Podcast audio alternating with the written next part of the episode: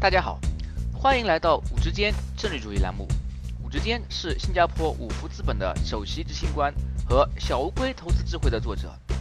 五之间政治主义旨在和大家分享基于政治主义的各种研究书本和信息。这些信息主要覆盖经济、商业、金融和投资领域。如果您有任何问题或者建议，请联系我们的微信公众号“五之间政治主义”或者微信号 “w o o d s f o r d”。各位朋友，大家好，欢迎来到“五之间政治主义对话”栏目。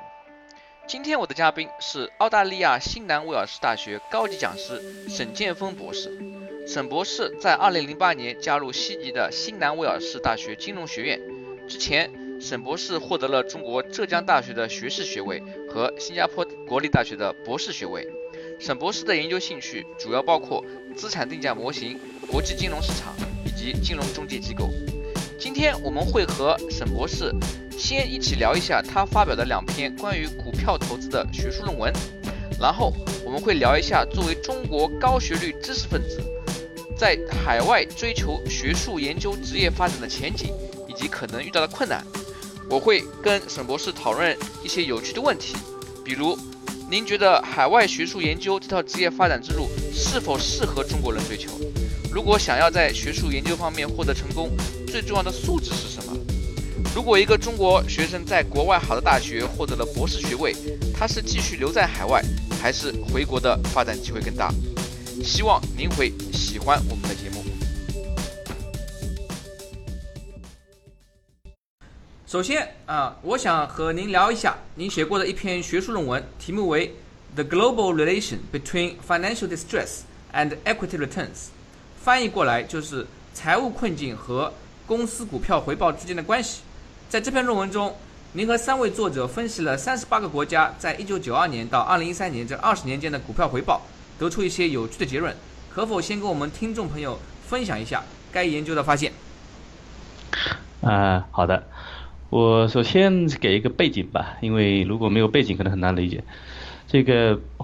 Jim Farmer 跟那个 Kenneth French 呢，很早的时候就提出来说，这个财务困境呢，可能是一个系统性的这个风险来源之一。以此来解释他们的那个三因子模型跟后面的五因子模型，然后呢，因此呢，就很多人呢，很多研究学者呢，试图去看看这个财务困境呢，到底有没有影响这个股票回报。理论上应该是高财务困境，财务困境比较呃比较财务困境比较高的公司呢，他们应该风险比较大，所以呢，股票回报应该比较高。可是当研究者发现拿出这个美国的数据一看呢，结果是相反的。那些切入财务困境的公司呢？如果你看它后面几年的这个公司回报的话，可能是更低，而不是更高。那所有这些研究呢，都是基于这个美国的数据的。所以我们这个现在是第一篇呢，基于这个国际市场的研究，有三十八个三十八个国家呢。然后我们的结论呢，基本上就是支持了美国那个结论，发现说在全球市场呢，基本也是高财务困境的公司呢，它后面这个一个月到一年之间的那个回报呢，是股票回报呢是比较低一点的。这是，然后我们同时呢也验证了一些啊比较常见的这个解释，关于这个这一个高财务回报低低那个股票高财务困境低股票回报这个关系的一些解释，然后呢提出一些我们自己的见解。您的研究显示啊，越是这些财务指标差的公司，其股票投资回报越差。这个好像不符合我们经常听到的有效市场理论，因为在一个有效的市场里面。如果投资者承担了更大的投资风险，那么其回报也应该越高，啊，那么您的发现是不是可以被称为一种金融市场不规则现象，就是所谓的 anomaly？这是不是对有效市场理论，就所谓的 EMH 啊，产生了一种挑战？呃。大家习惯性的把所有这个没办法被解释的这个没有按传统金融理论这个解释的一些股票现象呢，都统称为这个金融不规金融市场不规则现象。从这个意义上讲，我们这个发现的确属于这一种那个 anomaly 在里面。至于呢，它的解释范围其实有很多种解释。关于这个高啊那个财务财务困境的公司呢，这个低回报有很多种解释。一个解释是属于那种理性的解释。然后呢，有几有几种理性解释，其中比较有影响力一种呢，是这么理解，他是说那个在财务困境的公司呢，你你可以理解这些公司是快破产了，对吧？啊，快破产的公司呢，理论上，理论上就是说，一个公司破产了，它的那个所有权应该归什么？归债务所有者拥有，而不是归那个股票所有者拥有。对股东，对啊，股东跟跟跟跟国内叫债权人，对对，理论上应该是债权人接管，对吧？所以呢，剩下的这个所有的这个资产呢，都应该属于债权人所有。但实际上呢，在这个执行这个法律破产法律的过程中呢，有很多不完善的地方。特别呢，有些地方呢，可能这个股东有各种各样的渠道呢，能够呢延缓这个这个破产的过程，同时呢，从中得到一些利益。然后呢，有人就提出这么一个理论，这个理论呢是背上那个是根据那个呃加拿大呢英联邦大学的那个格拉皮啊，还有一样他们担任的这个 Journal Finance 呢，大家提出这么一个理论。这个理论就是说呢，因为这个公司呢出现破产的时候，这个股东呢能够利用各种各样的法律不完善的地方呢获取利益。理论呢就是从那个从债权人那边呢获取这个利益，呃这个利益呢理论上更加低风险的，可能很低。就是看起来这个回报并不是很高，但是它是一个低风险的，所以呢，因此可以这些公司呢越靠近破产，可能它的它的风险越低。那根据这个这个回报跟那个风险相称的原则呢，你既然低风险就应该低回报，这是一种合那个理性的解释。非理性的解释呢，那就是从从这个行为者的这个这个投资投资者的行为偏差来解释了。然后我们也我们这个但是另一种比较有影响的就在于说。是处于投资者呢，但是呢过于自信，然后呢高估了这个这个股票的价值。后面我们也会谈到这个点的。所以呢，就看你怎么解释这个这个现象。前面一种现象呢，不算是对有效市场理论的一种挑战；后面一种解释呢，算是对有效市场理论一种挑战。但至于这个严格意义上讲，怎么算是对有效市场的一个理论的一种挑战呢？其实市场从来不是有效的，从来不是绝对有效的，都是相对有效的。所以呢，从绝对意义上讲，市场肯定是无效的。但是呢，就看你说在无效到哪一个程度，对吧？这个程度有大有小的问题，所以呢，我也不敢就是说直接就断定说这是有效市场就是就是一个失那个失败的。从模式上说，只是一种修正。那么您这里提到了一个非理性解释，就是投资者的过度自信。这过度自信在我们看来，是不是因为投资者对于自己的这个能力，或者说对于公司的了解过高估计，然后导致他们忽略了公司的财务基本面？在公司财务状况变差时，没有及时做出反应，把本来应该卖掉的股票啊，它延迟啊出售，能不能对我们一些对行为金融学不太熟悉的朋友，稍微介绍一下啊这个过度自信概念，以及这种非理性如何会导致我们做出不利于自己的投资决策？对这个过度自信这个这个解释呢，可以应用在行为金融学里面，被应用于很多很多种那个现象，股票这个现象。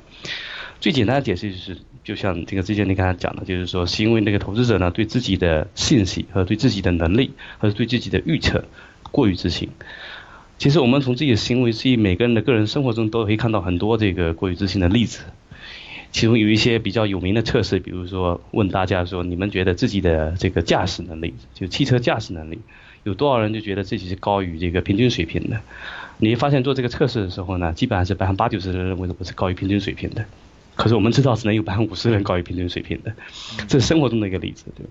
然后呢，具体应用到我们这个刚才谈的这个股票困境跟那个跟财务回报这个现象来讲，就是我们的解释就在于说，投资者呢可能有一些自己原来对公司的一些基本认识，然后呢，当这个公司财务困变那个进入财务困境之后呢。有一些新的这个消息信息，关于公司基本面的信息来了，但是呢，这个投资者根本没有及时的更新，他还是还是执着于自己原来的认识，然后呢，给予他过高的那个过高的估价，因此呢，这个这些财务困境的陷于财务困境的那个股票呢，可能被高估，然后后面呢就会导致这个低收益，然后最最跟这个具体相关的就延伸一点的话，跟这个过去事情延伸一点的话，还有一种就是。过度自信再加上呢，每个人都有自己的叫英文里面叫 self attribution bias，翻译成中文呢应该是说自自我这个归功的这种这种，我我我把它翻译成自己把功劳归给自己，然后呢把所有错误都推给别人那种现象。怎么解释呢？就是说如果你做投资的话，你肯定有很多原来有一些自己的假设、自己的信息，然后做出这种投资决策，最后呢投资结果好了，你就觉得这可能是自己原来投资判断正确，自己的投资技能很好。投资如果结果不好呢，你可以把它归类，把它归为各种各样的原因，比如说这个整个市场不好啊，不是我的判断出问题了。还有呢，这个有一些我们不知道的信息呢，比如说这个公司不按规则行事啊，不是我的判断出问题了。各种各样的这种，把所有的成功的现象呢归于自己的能力，把不成功的这个结果呢归于这个外部原因，这种叫 self attribution bias。然后我们当我们在解释这个财务困境跟股票回报的时候，我们其实是把这个自过于过度自信呢，加这个 sell attribution bias 这两个呢结合在一起了。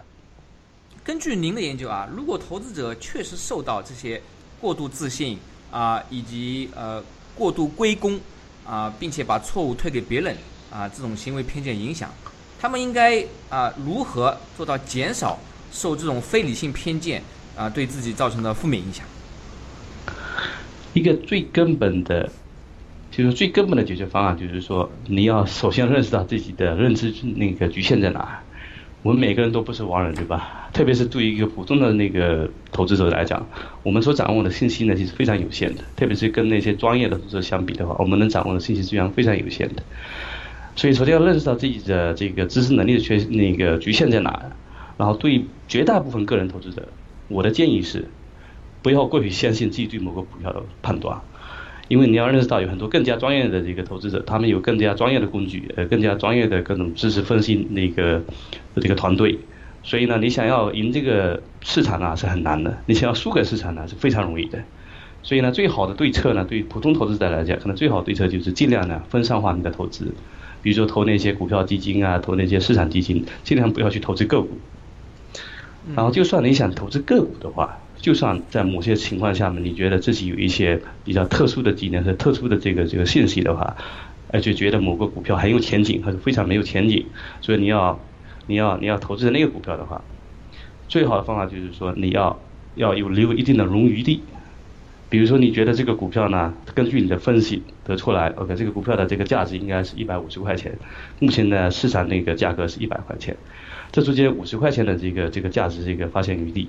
但是呢，你自己应该把自己的给给自己留一点留一点点这个冗余的地方，就是不要认为说这个中间有五十块钱的这个这个这个价差啦，你就把全部身家都压上去了。要要估计到自己这个判断一百五十五十块的判断里面有很多误差在里面，有足够的余地呢，然后呢，同时呢，足够的呃用别的投资来分散你这个风险。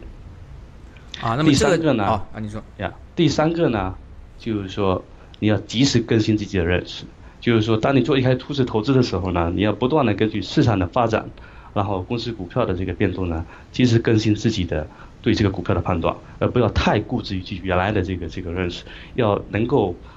公能够接受呢这个市场对自己的修正。比如说你一开始觉得这个股票被低估了，然后你觉得这有具有具有长远投资价值，对吧？但如果这个一两个月过后以后，这个市场的表现完跟你预期完全相反。你应该及时修正，没可能是因为你原来的这个认识是有有错误的，所以你应该修正自己原来的认识啊，重新再估对这个对这个股票进行估价。刚刚呃，您提到第二点啊，让我想到就是啊一个名词叫安全边际啊。那么在啊很多投资类书籍啊，像巴菲特啊等等都提到过这个概念，就是说啊要给自己足够的啊犯错的空间啊，因为对啊就像你说的人无完人啊，嗯很多时候可能。并不是说，嗯，这个价格错了，而是你自己的判断错了。我注意到您的研究覆盖了三十八国家啊，包括中国。那么我们这里有很多中国的听众，对于关于中国股市研究啊，可能更感兴趣。能不能介绍一下，在您的研究中，关于中国 A 股的部分啊，它的研究结论啊，跟其他国家是类似吗？还是说有一些不同的发现？呃，我这里面呢是 OK，我们整个研究呢，当时的一个研究目的是。利用国家之间的这个不同，特别是这个投那个投资者的这个情况的不同，包括这个整个制度设计的不同，来解释来或者说来来测试一些关于这个现象的那个理论。其中一个重要理论就是说，他们一个重要解释关于这个呃 anomaly 最重要的一个解释就是说，认为是投资者的行为偏差，然后他们过于自信造成的。所以我们中间用的一个用了一个衡量这个这个投资者这个过度自信的一个倾向的一个指标，是当时那个 Hoftet 这个一个荷兰教授呢叫 Hoftet，他当年呢做过一个全球范围内的调查，这个调查呢就是衡量每个国家的这个这个受调查观众，他一个叫 individualism versus collectivism，那翻译成中文呢，就是说你个人主义还是集体主义。个人主义呢，就是比较强调个人的这个表现呐，个人的这个能力啊，还有把很多事情都归功于个人。集体主义呢，就把什么事是这样强调呢？个人应该服从集体，然后呢，成功跟失败呢，都是集体的力量比较占重要，而不是个人力量占重要。从这个意义上讲，就是说个人主义倾向比较严重的一些国家呢，它的投资者可能更加容易那个有过度自信的倾向。所以中国呢，在这个叫 individual 那个个人主义这个这个这个这个很指标上面呢是属于比较低那一块，然后结果也是结果也是跟这个有点有点这个一样的，就在于说中国那个部分呢，我们没有发现太多的这个，比如这个这个高那个财务困境的公司呢低回报现象，它在统计数据上面呢显显示是一个很小的一个一个一个负的这个回报，然后呢这个负的回报呢在统计上也不显著。所以呢，从这个意义上讲，你可以认为说，跟我们总体的结论相符的，所以说这个中国属于一个第一的强调集体主义的国家，所以呢，投资者的这个个人过度自信现象可能不是那么严重，特别在这个具体的这个这个财务困境这个例子里面，可能过度自信不是那么那么严重，所以呢，也没有发现比较显著的结果。呃，我在想，您提到这个个人主义和集体主义啊这个区别啊，那是不是意味着在一个集体主义？啊，比较占上风的国家，比如说中国，是不是股民更多的会倾向于跟风？因为他们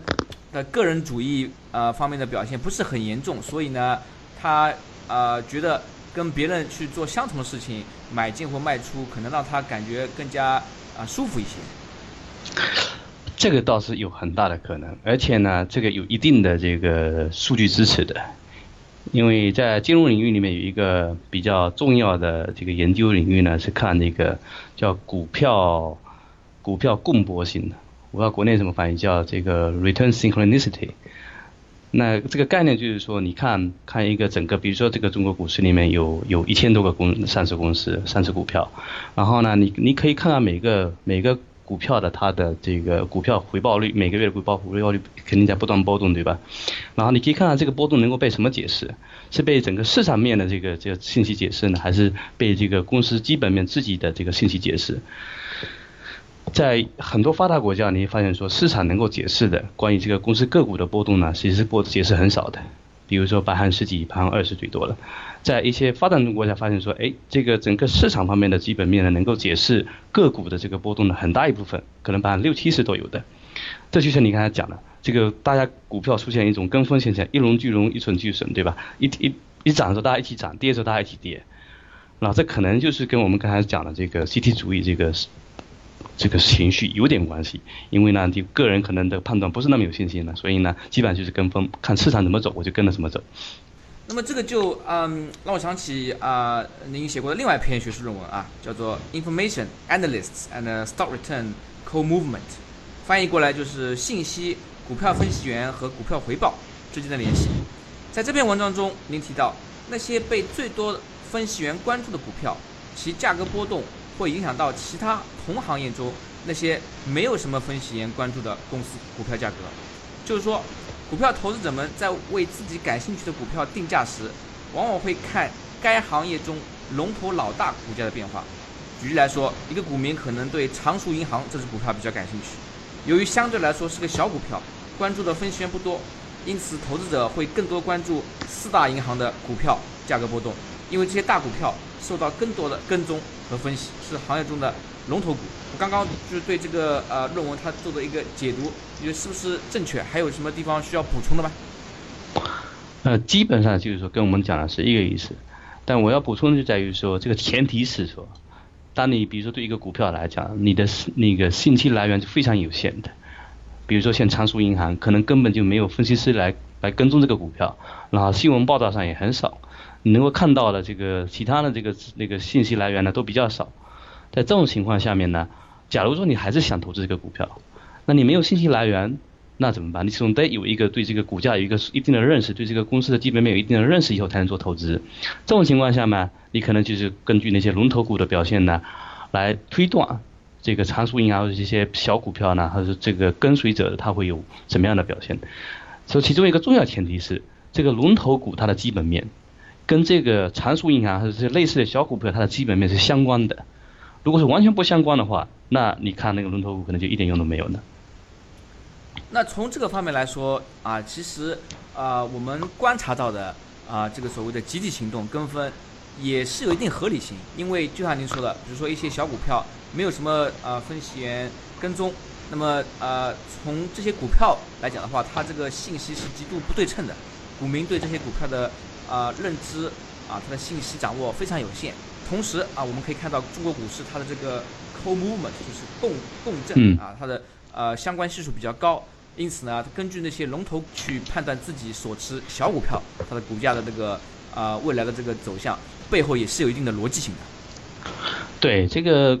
口目嘛，就是共振性呢，有有有各种各样的原因，但最重要的原因我们刚才都谈到了。第一个原因可能是人的心理因素，对吧？就是说你比较对自己的判断不太自信。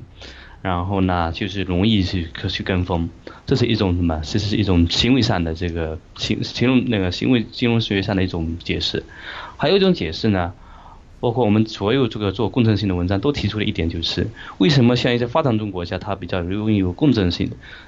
真正原因就在于说这些国家呢信息比较少。你信息比较少的话，当你想投资股票的话，你总得根据一些有这个能够。可靠得住的、比较可靠的这个信息来做判断。这种情况下面，可能整个行业里面就这一两个龙头股票呢，有有足够的信息来源，有足够的分析师在分析，然后有足够的新闻报道，有足够这个多的那个公司披露来给你提供有用的信息。哎，那些小股票呢，可能根本就没人关注。在这种情况下面，就容易出现这种说用大股票的这个这个波动情况呢，来解释小股票，还有来判断、来预测小股票的将来股价波动。从这个意义上，它是有一定合理性的。所以在这两种不同解释呢，可能都导都会都会导致我们看到这种跟风或者说共振的现象，但它的这个背后的这个理论是完全不一样的，而且呢，它的理性解这个这个理性基础也是完全不一样的。刚刚我们讲了那么多您的专业研究啊，下面呢我们就来谈谈您的职业。从您自身角度，您觉得海外学术研究这条职业发展之路是否适合我们中国人追求？如果想要在学术研究方面获得成功，最重要的素质是什么？呃，我先回答你第一个问题吧。这个适不适合这个我们中国人在海外的发展呢？这个从某种意义上讲，这应该是最适合海外人员的一条路。我是这么理解的啊，因为作为一个作为一个在从中国文化背景里面走出来的一个一个知识分子，你的。你在一个西方世界里面，你是有先天短板，这个不用讲了，对吧？首先语言上是有一定这个这个劣势的，就算你在后面能够后天能够弥补的话，还是有不能跟人家相比较，语言上有一定劣势。第二个呢，对人家文化背景上面也是有一定劣势的。第三个就纯粹从这个文化这个先进性，然后这个亲切性来讲，你在公司里面可能这个都有一定的这个这个障碍在里面。嗯。所以大家提到了在海外有一定的这个职业天花板。那这个职业天花板呢？对于中国人来讲，我们他们台湾叫什么？叫叫叫叫竹子天花板。因为呢，相对中国来讲，这个这个竹子代表中国人这个这个这个这个群体，所以叫竹子天花板。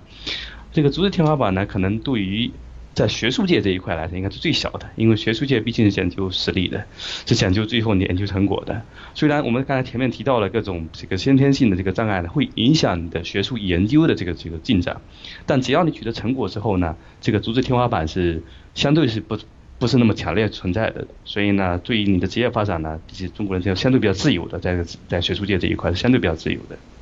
嗯。对于你后面的第二个问题，说在这个学术研究成功没有获得成功呢？最重要素质是什么？我现在还在总结，因为呢，从某种意义上讲，我也不算很成功。但是呢，非得总结几点的话，有一些是共性的，对吧？所以说你要学术研究呢，首先就保持你有兴趣。学术研究呢，对于有兴趣的人啊，是一个是一个非常有趣的一个行业；对于没兴趣的人呢，是一个非常这个非常无聊的一个行业。你每天就坐在电脑前面看那些数据，再想想这个中间有什么有什么有一些哪些的这个共性啊，有些哪些这个规律啊可以摸索，这对很多人来讲是一个非常无聊的东西。然后有时候呢，我跟别人讲我的研究，别人讲啊，这是你研究的东西啊，我觉得没什么重要的东西。所以呢，学术研究第一个要有兴趣，这些这是最基本，第一要有兴趣。第二个呢，学术研究当然特别是关于金融啊、关于经济方面研究，对你的逻辑思维能力的要求很强。然后呢，从某种意义上讲，对有大家国内人经常说你要聪明嘛，一定聪明的这个一定聪明程度肯定需要的。但这些呢，这些呢对所有在从事这个行业的人呢，其实都不是问题。大家进入这个行业呢，都是具备这方面的信息，都有兴趣，都有一定逻辑思维能力，都有一定程度的聪明。所以呢，在此基础上面呢，什么能保证你成功，什么能使你不成功？那其实最重要就变成了，我个人总结起来应该有有两点吧，而且两点是相关的。第一点呢，要坚持，就是说要有抗打击能力，要有坚持不懈这个这个十年磨一剑的这个这个这个素质。做小强，持之以恒。对对，我后面要要有，我后面会给你一些具体的例子。第二个呢，要我们要勤勤勤劳工作，我们国外叫 hard working，这个真的是要要求你非常勤劳的这个工作。刚开始呢，对于所有。国外因为做做这个学这个学者这一块呢，一般进入学校需要进入一个 tenure clock，对吧？他们就是国内叫叫常任轨，常任轨呢，这常任轨一般是从六年到十年不等。然后在六年十年之后呢，你有一个评估，保持那看你能不能转为那个终身教授。这前面在常任轨期间呢，我所见到的这些同事，包括同行们，基本上每个礼拜呢，工作时间起码是七个七十个小时以上的，就平均每天十个小时。平均一个礼拜七时，包括双一个礼拜七天，一个礼拜七天。这个前面这这五六年到五到十五，基本上是在常任轨之内呢。平均一个礼拜啊七十个小时，真的是很正常的。所以呢，要要要艰苦这个工作是肯定的。但第二个我提到还要更重要的是要学会坚持。因为呢，从我自己个人角度来讲啊，我已经从零八年到现在已经快十年了，九年了。这几年期间呢，发了一些文章，但其实最重要、最重要的文章就是我们刚才前面提到的两篇，就这两篇比较重要。后面其他的，其实在对我们这个学术评评定来讲，都是属于什么？属于需要锦上添花，但是呢，其实不一定不重要。最重要就这两篇。然后你看，我这十年之内，快十年之内呢，就发了两篇文章，在这个全球，比如说金融前三那个这个杂志上发这个两篇。我的第一篇文章是在一五年发的。但是呢，其实第一次做的时候，刚开始做的时候是从零七年就开始做了，就是开始想这个课题，准备了八年，开始发了一篇文章。开始想这个课题呢是零五年开始想的，所以零五年开始想，零七年开始做，一五年开始发，这是基本上整个跨度十年。你可以想象这中间十年发一文，当然我这个属于比较可能比较极端情况，但五年六年呢一点都不稀奇。包括我第二篇文章也是，我第二篇文章呢，一一年，我零八年开始想，一一年开始做，然后呢，一六年底开始发，也一样的，也是花了这个六七年时间。所以说一定要坐得住，然后能够坚持，这是真的是在这个行业成功的最重要的一个素质。我讲，除了前面那些提到最基本功了啊，最基本功的不用讲了。但是呢，大家都具备基本功之后，其实进入这个行业人，大家都有基本功，在基具有这些基本功方面的话。其他重要的个人这个这个性格特性能够决定成不成功呢？我觉得最重要是能坚持，第二能持股。还有一个大家比较关心的问题啊，是近年来中国国内各大学对学术研究也加大了很多投资力度，得到很多领导重视。那么一个中国学生在好大学啊，国外大学获得了博士学位，他是继续留在海外，还是回国的发展机会会大一些？呃，这个问题呢，要一分为二来看。这个我们学备人主义的，学这个习惯性的怎么看？呃，这个取决于你的个人这个对个人职业的前景规划。因为做学术的，有人的很多的目标是有两个不同的目标。有些目标就纯粹因为兴趣来做学术，就他就觉得对思考问题呢，对发现这个问题的这个发现后面的规律呢，他非常感兴趣，他从中得到乐趣。还有一种呢。也是基于前面这种，他有他有更大的一个一个，或者说更有更大的一个一个一个宏愿，就是说他希望自己的研究成果呢能够对社会有推动作用，能够产生更大的影响。那这个影响呢，有些是体现在对人思想的变化，比如说牛顿的这个发现定律可能不一定影响一个时代，影响好几个时代。有些是对像现实问题能具有解决能力，对吧？比如说我们就研究金融的，希望能够对现实的这个金融一些问题、投资问题能够回答，能够影响人们的这个这个投资行为。从后面这个角度来看的话，我觉得中国对一个中国学者来讲，中国背景的学者来讲，一个肯定是在中国能够更能找到一个用武之地，因为现在中国这个属于一个新兴市场，然后特别有它比较特殊的这个制度环境，所以很多的现象呢都是无法用传统的理论和现在现有理论来解释的，只有你真的到了国内，然后呢扎心于跟国内，比如说各个各个。这个行业从业者进行交流，你才能理解这有些事、有些现象为什么会有，会会跟国外完全不一样，因为它有这个一些中国特殊的背景，你没有了解其中的特殊的制度背景呢，就完全无法解释的。一个比较比较一个比较有名的例子就是林毅夫嘛，林毅夫从芝加哥大学毕业的，啊，他后面就很专心的研究中国的农村问题，啊，中国的一些制度的一个专规问题，这些问题呢，如果他一直待在芝加哥的，可能根本无法了解的。但是，这是我说的一个方式，取决于你的职业规划跟职业目标。还有一个方面呢，就是从这个研究环境来看，研究环境呢。那当然，我觉得还是国外的好，因为我毕竟在国内国外大学待过的话，其实在国外大学呢，它研究环境比较纯粹，所以说我们谈研究就是谈研究，所以我在国外可以十年之内呢发一篇，我如果在国内呢，我如果十年发一篇呢，估计我早就被开了。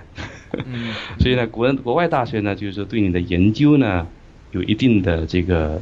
比较，就对一个人的研这个做长期研究呢，有一定的比较。不是那么急功近利，比较宽容度比较高一点。在国内呢，我觉得大家现在呢，大家都在学术加大投资力度，大家都想看到成果。没有成果呢，领导就开始就把这个给砍了，啊，可能就把这个人赶走了。嗯。但在国外这一点还是有一定的，这个大家一般给你至少六年，长短的六年，长的十年这个 tenure track，就在这期间呢，你可以慢慢做你的研究。所以从这个意义上讲，在如果你处于原始一开始刚毕业的话。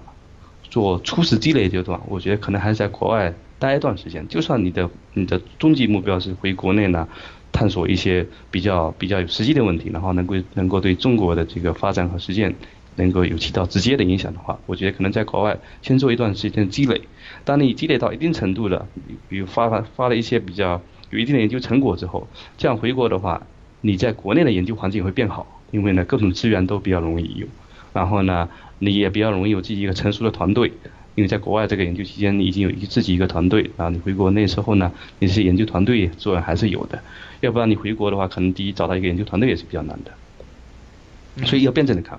由于我们的时间有限啊，我们啊的访谈啊会很快结束啊，我们的节目呢有很多年轻的听众朋友，您对这些年轻的听众朋友有什么忠告或者建议？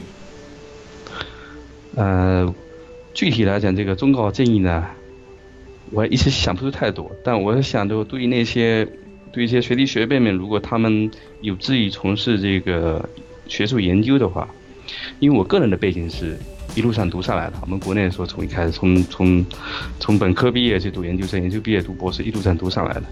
而且当年这个选择这个博士，再在后面的研究呢。也带有一定的偶然性，因为我们出国的时候，那个时候在国内读完本科、硕士，你要出国的话，自然而然就想再往上就博士了。然 后读了博士才发现，哎，这个博士原来专门做研究的。所以呢，这个职业选择有一定偶然性。所以对于学弟学妹呢，我的我的建议就在于说，应该在现在这个时代也不同了，信息渠道也不同了，包括对国外的认识也不同了，有各种各样的信息渠道，所以每个人应该对自己的职业有一个比较相对长远的规划，不。有一个相对长远的这个这个认识，然后又不急于一时做出一时的决定，啊，就算你想从事一个学术这个研究的话，并不代表说你一毕业干就想我现在去哪个大学读个博士。个人认为说有一定这个这个业界的这个工作经验呢，对你将来的发展都是有一定好处的，这是一个。第二个呢，就是说你通过这个在业界工作一段时间以后，你对自己的职业前景呢、职业规划一个更深刻的认识。第三呢，就算你经过业界的发展之后，比如在业界待个这个三五年之后，哎，觉得我还兴趣比较比较那个感兴趣，做学术研究，然后呢，这个时候呢，你前面的业界工作经历呢，其实对你后面的研究也是有一定帮助的。所以呢，要说有什么忠告呢？就是第一要有耐心，第二个呢，先工作一段时间呢，了解自己的职业前职业规划和职业需要，然后再做真正的选择。